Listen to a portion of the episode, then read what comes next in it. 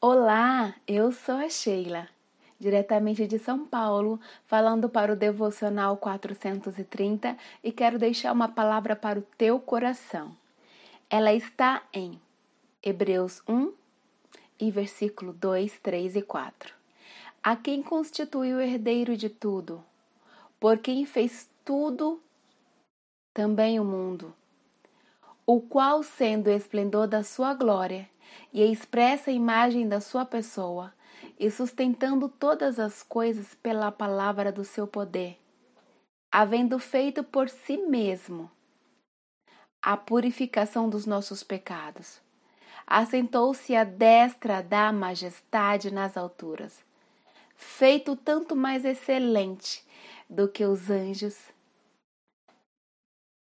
quanto herdou mais excelente nome do que eles. É lindo ver essa passagem a qual se refere essa descrição tão linda que o próprio Pai tem relatado sobre Jesus. E sabe, o interessante falar a você é que assim, em tempos remotos, as pessoas queriam falar com Deus.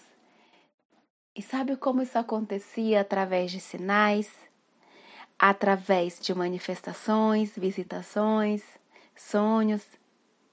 E hoje, você, tanto como eu, temos a possibilidade de falarmos diretamente com o Senhor Jesus. Sabe por quê? Porque nós temos à nossa disposição o Espírito Santo. E eu sei que você sabe, o Espírito Santo ele está em você. E o Espírito Santo, ele está no meio de nós. E aí eu te pergunto, sabendo disso, o que você tem feito com essa informação? De que forma você tem desfrutado da presença do Espírito Santo? De que forma você tem cultivado o Espírito Santo em você? Pensa comigo. O Senhor Jesus desistiu de todas as coisas para que você pudesse ter todas as coisas. Ele morreu para que você pudesse viver para sempre. Qualquer uma pessoa hoje pode viver uma nova vida em Deus, é só fazer a escolha.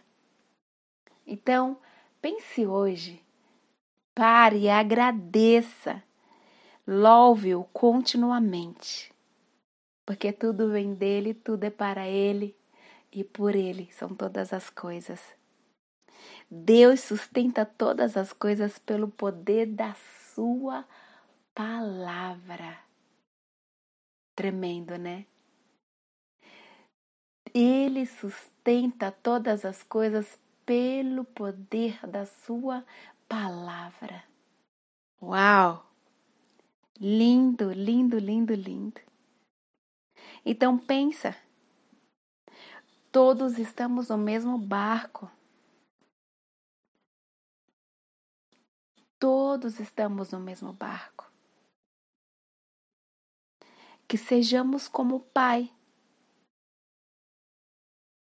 E que sejamos um com o Pai, assim como Jesus Cristo é com Ele. Ele é a representação exata de Deus, porque Ele é o próprio Deus. Ele disse: Quem me vê, a mim vê o Pai. Quem vê a você, vê a Jesus Cristo. Ele quer se relacionar com você. Ele quer se relacionar comigo. Ele nos incluiu na sua morte para que vivêssemos a vida dele.